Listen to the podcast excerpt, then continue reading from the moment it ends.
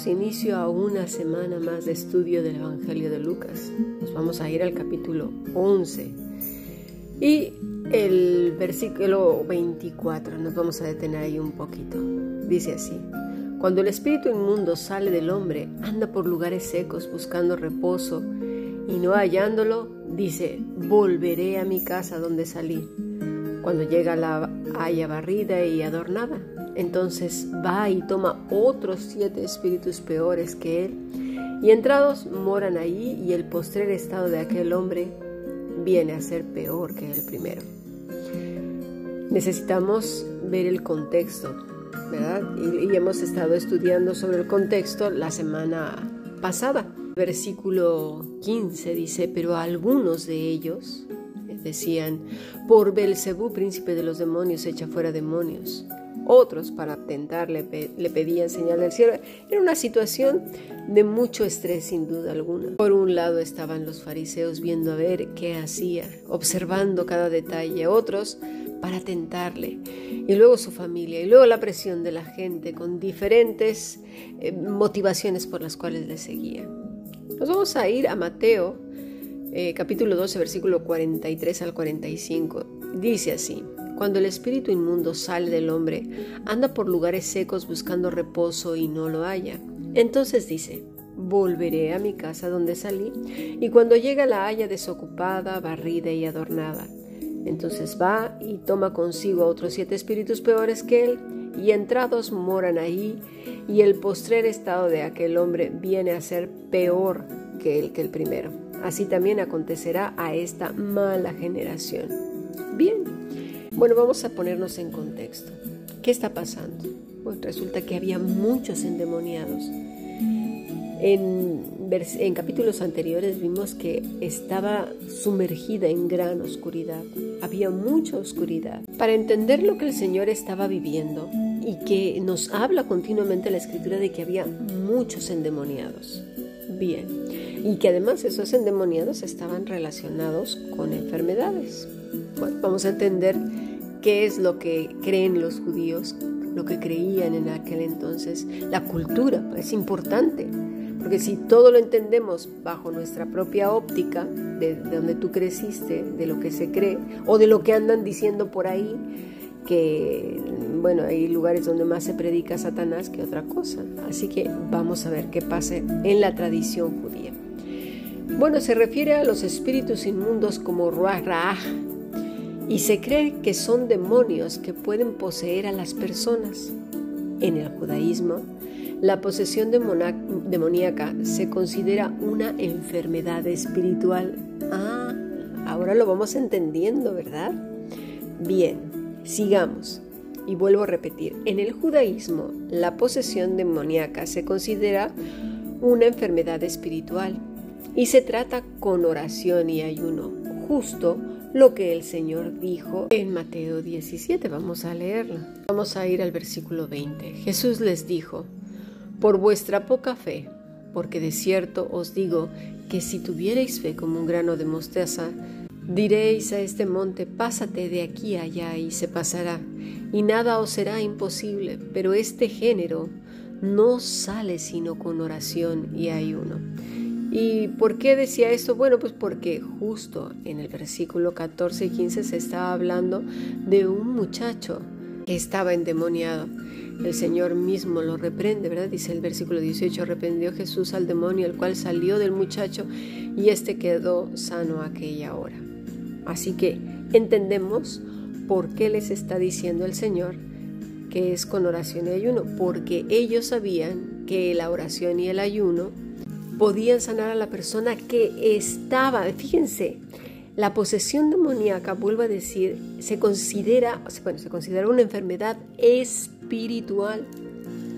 Espiritual, ¿por qué? Pues porque a lo mejor esa persona no sé con qué estaba relacionada. Y, y se nos dice al principio del Evangelio, Mateo 4 en el versículo 16, el pueblo asentado en tinieblas vio gran luz. Sí que estaban viendo la luz, pero no la distinguían, porque su condición era tinieblas. Había mucho endemoniado. La pregunta es si estamos en esa misma situación y la respuesta es sin duda que sí. Pero bueno, vamos a ver qué más nos dice eh, la tradición judía, porque es importante saber por qué el Señor lo dijo, qué era lo que entendían ellos por endemoniado. Bueno, el pasaje entonces habla de un espíritu inmundo que sale de un hombre y luego regresa con otros siete espíritus peores que él. La parábola se utiliza para ilustrar la importancia de mantenerse alejado del pecado, mantenerse alejado de aquello que para ti representa pecado. Todos tenemos un lado flaco, todos tenemos un lado en donde no somos tan fuertes, o varios, ¿no? No solamente uno. Y sabemos que ahí no tenemos que estar, o no debemos prestar oído, o no debemos dar lugar, porque a veces no, siempre es que alguien nos diga o nosotros ir a lugares. A veces simplemente son pensamientos, pensamientos que cruzan y que albergamos y asociamos ideas y cosas para que todo contraste con, con el pensamiento negativo que vemos y es así que esto se llama elucubrar. Pensar y convencernos a nosotros mismos de que lo que del mal que estamos pensando de otras personas es así y es amén. Tengamos cuidado de caer en esto, más vale aclarar las cosas, siempre es importante. Así pues, nos dice que necesitamos estar en pureza espiritual. Pureza espiritual y eso conlleva lo que ya hemos hablado muchas veces, perdón, perdonar, eh, vivir vidas íntegras, ser genuinos, eh, ser verdaderos, hablar con la verdad. Así pues, entonces, Ruach es una expresión hebrea que, como ya he dicho antes, se traduce como espíritu malvado o espíritu impuro. En el judaísmo se cree que estos espíritus son demonios. Son demonios que no siempre, ¿eh? pero pueden poseer a las personas. La posesión demoníaca entonces, y vuelvo a repetir, se considera, se consideraba como una enfermedad espiritual la tradición judía también tiene un concepto similar a hoy en día, y esto ya lo explicaré más adelante de dónde viene, y se llama Dibuk, que es un espíritu maligno que puede poseer a una persona y controlar su cuerpo. Al igual que el Ruach también se trata con oración y ayuno, pero no, ojo, por favor, no como un remedio. El Señor Jesús no estaba dando un remedio, no estaba dando una receta mágica que con eso ya se va a curar. Recordemos que Dios está por encima de todo. Lo que pasa es la actitud de las personas hacia Dios, clamando, orando, intercediendo por, esas, por esa persona. Miren, voy a poner un ejemplo. ¿Cómo, y pregunto, ¿eh? ¿cómo crees que estaba la condición espiritual, moral, física, es decir, todo el ser de Sodoma y Gomorra. ¿Cómo estaba Sodoma? Pues estaba poseída sin duda alguna, gente loca, gente que estaba fuera de sí, que, que, que, lo único que pensaba era de continuo mal. Por eso el Señor dijo, es ya, voy a acabar con esto. Estas personas están continuamente su corazón contra mí. Y, y obviamente al estar contra mí, pues están contra todos los demás. Estas personas no están bien. ¿Qué hizo eh, Abraham cuando el Señor le dijo a Abraham lo que iba a hacer con, con esta tierra? Intercedió, ¿verdad? Oró, intercedió por ellos. Bueno, pues eso es lo que está diciendo el Señor Jesús en cuanto a esa generación y esa era la tradición de, del pueblo judío, que la gente por amor debía interceder, hablar con Dios por, para, por beneficio de esas personas. No sé si me estoy dando a entender. Ese es el sentido. El motor es el amor. Creer que solo Dios puede hacer eso, no agarrarse a trancazos con los demonios y decir yo te ordeno y que no sé qué y, luego hay gente que hasta eh, zapateados ahí en la tierra y diciendo aquí ahora me lo voy a tupir al demonio con el zapato duro y dale con la chancla hasta el tacón se acaban. Pero bueno, ahí están según ellos en su imaginación. Quien los vea de fuera de verdad es, no sé si para salir corriendo horrorizados o para meterlos a la casa de la risa, pero ahí están, según ellos, dándose de golpes con el demonio. Y otros, bueno, había una chica que tomaba piedras y tomaba la piedra y daba contra el suelo simulando que le daba con la, aplastaba la cabeza del demonio. De verdad no, no, no entiendo esas cosas. Eh, eso es ya demencial, ¿eh? Y otros gritan y, muchas veces le llegan a hacer mucho daño a las personas que en crisis nerviosas, ya sugestionadas por todo ese asunto, eh, se convulsionan o tienen, gritan y eso, y vienen ahí dos, cuatro, cinco, seis, siete exorcistas, se les echan encima, le pegan a la pobre persona. Bueno, ¿qué es esto? Yo, yo no leo en ninguna parte de la escritura que Jesús haya hecho eso con nadie. Bueno, nadie, vaya. Pero eso sí, sí vi que los demonios supieron reconocer que no venían de parte de Cristo, que no eran de Cristo, eh, y, los que sí le dieron una buena tunda a los farsantes fueron los demonios. ¿eh? Así que eh, no vaya a ser que haciendo todas esas payasadas, los demonios o les den o estén entretenidos muertos de la risa, porque eso también, ¿eh? vaya show. En fin, pero todo esto viene de malas enseñanzas. Lo que el Señor está diciendo es, lo que acabamos de mencionar. Eso es lo que dice la tradición judía. Y el Señor les estaba diciendo en este pasaje que esta generación estaba enferma espiritualmente, tenían una enfermedad espiritual tan grave que les era imposible ver lo evidente, que les era imposible creer. Y cuando nos es imposible creer, tenemos enfermedad espiritual. Sí, sí, y es por eso tan importante nuestra salud mental, eh, física y espiritual a través de las escrituras, no solo de pan vivirá el hombre, sino de toda palabra que sale de la boca de Dios. Una mente saludable elegirá lo mejor para, para, para consumir para todo su ser. No, no anda creyéndose cualquier tontería, por favor. Así pues, entonces, la oración y el ayuno para tratar la posesión demoníaca es común en el judaísmo y se menciona en varios textos religiosos judíos. En algunos, por ejemplo, es el Talmud y el Zohar, por ejemplo. Este espíritu maligno, Ruach se menciona en el Antiguo Testamento y ahora lo vamos a ver. Nos vamos a ir al primer libro de Samuel, capítulo 16, y dice así el versículo 14, el espíritu de Jehová se apartó de Saúl y le atormentaba un espíritu malo de parte de Jehová. Y los criados de Saúl le dijeron, He aquí ahora, un espíritu malo de parte de Dios te atormenta. Ese era un espíritu malvado, ese era el Ruach Efectivamente, Saúl tenía una enfermedad espiritual.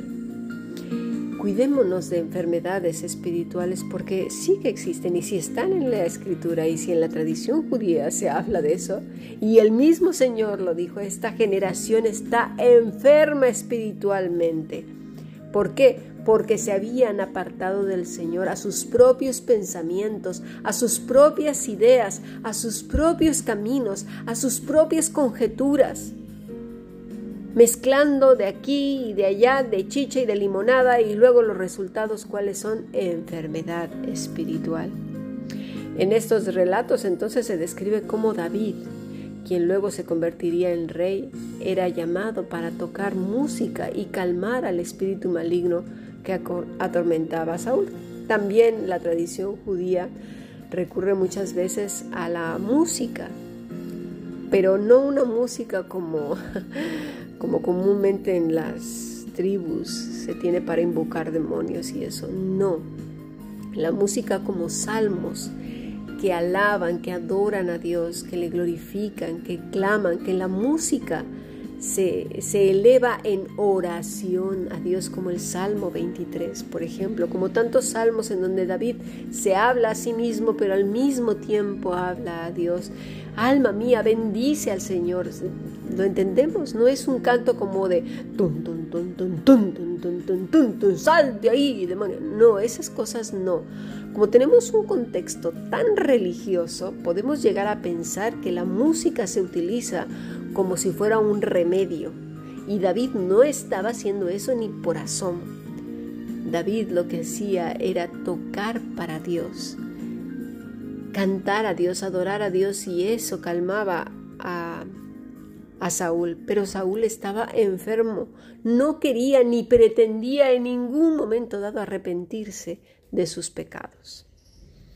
Entonces, Vuelvo a repetir, la creencia en espíritus malignos o demonios era común en la antigua cultura hebrea y se consideraba como entidades espirituales que podían influir negativamente en las personas. Y esto de la cultura hebrea ya lo vimos en una clase de adoración de siervos que era extensísima la, cultura hebrea. No estoy hablando solo del pueblo de Israel, la cultura hebrea y todos los territorios que abarcaban la, cultura hebrea. Si no sigues las clases de adoración de siervos de la Fundación Bíblica, te aconsejo que lo hagas. Esto fue hace dos, dos viernes a partir de hoy, que es 29 de mayo del 2023.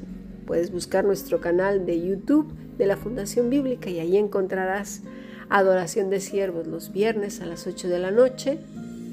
He aquí yo vengo pronto, clases con toda la actualidad comparándolas con las profecías. Esto es los sábados a las 8 de la noche y Barro en sus manos los martes a las 8 de la noche también en nuestro canal de YouTube, que tiene que ver más que nada nuestro crecimiento, nuestro desarrollo eh, en todo lo que somos, de nuestro ser delante de Dios, formándonos a través de su palabra.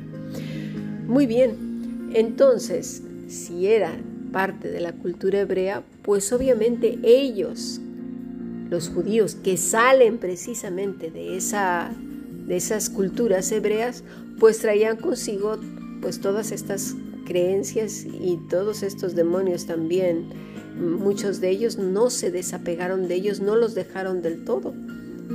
iban y venían. Así que continuamente vemos que algunos, no todos, volvían a regresar a las viejas costumbres y volvían a regresar otra vez y venga y va y venga y va. Es verdad que estaremos luchando toda nuestra vida con aquellas cosas que son nuestro punto flaco. Solo tú sabes cuál es ese talón de Aquiles que tienes. Solo tú lo sabes. Pero cuando lo tengas bien identificado, por favor, no te pongas en el en, el campo de batalla porque lo más probable es que salga raspado. Algunos, por ejemplo, es el chisme, en otros la contienda, otros pues es el buscar pleito continuamente, el, el, otro son las disputas, el otro son las mentiras, otros robar, otros a lo mejor, yo qué sé, la amargura, otros a lo mejor el adulterio, la pornografía, pensar mal de todos, tener un pensamiento malo, de todo se piensa mal, todo se tuerce, todo es así, oscuro, negativo. El hacer el, victimismo es otro punto. Ya cuando veas que te estás haciendo la víctima de, ay, no, por ahí no vayas, por ahí no vayas, tira para atrás, no, no te, lo, no te voy a permitir que vayas por ahí o por el estar irritable continuamente, buscar el porqué. Eh, el ocultismo, por ejemplo. Hay veces que hay gente muy propensa a caer en el ocultismo, pero como le encanta estar viendo películas de miedo, pues no, no te pongas ahí. ¿Qué haces? Estar hablando de cosas que no se deben.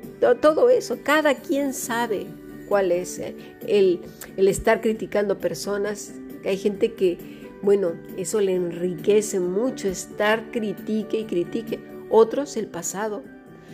Bueno, se utilizan sobremesas específicamente para recordar todo el pasado, pero no de una manera bonita, no, no, no. Para amargarse y, para tener unos problemazos, ahora sí, marca diablo. Qué barbaridad. En fin. Bueno, pues entonces, volvemos otra vez a nuestro estudio. Como dije, en la antigua cultura hebrea se creía que había varios métodos para expulsar o aliviar a las personas poseídas por espíritus malignos. Algunos de los remedios comunes incluían, y les va a ser familiar porque ya he leído algún pasaje, ¿no? Música y cánticos, como los que acabo de mencionar relacionados con los salmos. ¿Eh? En el caso de Saúl, la música de David se consideraba capaz de calmar al espíritu maligno y aliviar la aflicción porque David tenía un corazón conforme al de Dios. ¿Por qué? Pues porque amaba a Dios, porque le cantaba a Dios y yo ya lo he explicado, ¿no? También, por ejemplo, las oraciones y a través de las oraciones, pues el, el demonio salía, ¿no? Los sacerdotes y líderes religiosos tenían la autoridad para realizar pues esas oraciones y algunos rituales que ellos en la antigüedad también hacían para precisamente expulsar a los espíritus malignos. Hay una serie que se llama The Chosen, que me parece que en el primer capítulo incluso, que es el de Magdalena, se ve más o menos los fariseos cómo realizaban esas, esos exorcismos. Estos rituales a menudo involucraban pues la invocación en el nombre de Dios y el uso de palabras sagradas. También se utilizaban ungüentos y aceites. A veces se usaban ungüentos y aceites especiales como parte precisamente de ese proceso de exorcismo. Estos ungüentos se creían que tenían propiedades protectoras y podían ayudar a alejar a los espíritus malignos. De hecho, en el Salmo 23 cuando tú dices, cuando tú lees, perdón, unges mi cabeza con aceite, el aceite tenía esa particularidad de proteger a la oveja para que no se le acercaran pues bichos malignos que pudieran hacerle daño. E incluso, fíjate, se les untaba en la cabeza bastante aceite para que esas ovejas tosudas y peleonas a la hora de que querían darse de topetazos, patinaran una cabeza con la otra y no se hicieran daño. Qué interesante. El Espíritu Santo es representado más de una vez como el aceite. También en la cultura judía el ayuno y la penitencia eran otros recursos que, que, podían ayudar a expulsar a los espíritus malignos. Las personas poseídas o afectadas por espíritus malignos podían abstenerse de comida y agua durante un periodo de tiempo como parte de su búsqueda de sanción y de liberación. Pero llegaba un momento ya en aquel entonces, cuando el Señor estaba, aparece ahí en escena, que la gente ya, ya nada, ya no creía en nada, porque, porque todas estas cosas al final de cuentas eran acercamientos a Dios en favor a la, a la persona que estaba afectada pero realmente en quien no creían era en Dios. Lo que creían era en sus ritos, pero no en Dios. Y en esa situación estamos hoy exactamente en día. Hoy estamos en esa situación, en que se tiene más fe, esperanza y todo en las fórmulas, los ritos, las maneras, los grupos, los estatutos y todas esas cosas. En Éxodo 7, 10 12 dice Moisés y Aarón se enfrentaban a los magos egipcios que pueden realizar prodigios y señales, ¿verdad? Mediante el poder de espíritus malignos. Aquí los volvemos a ver. Sin embargo, las señales de Moisés prevalecen sobre ellos. ¿Por qué? Pues porque Dios es, más, por encima de todo eso. Y, y, cómo podemos ver también todas estas cosas a través de gente perversa que hace pues levitaciones y cosas muy raras, pero movidas y motivadas por qué. ¿Mm?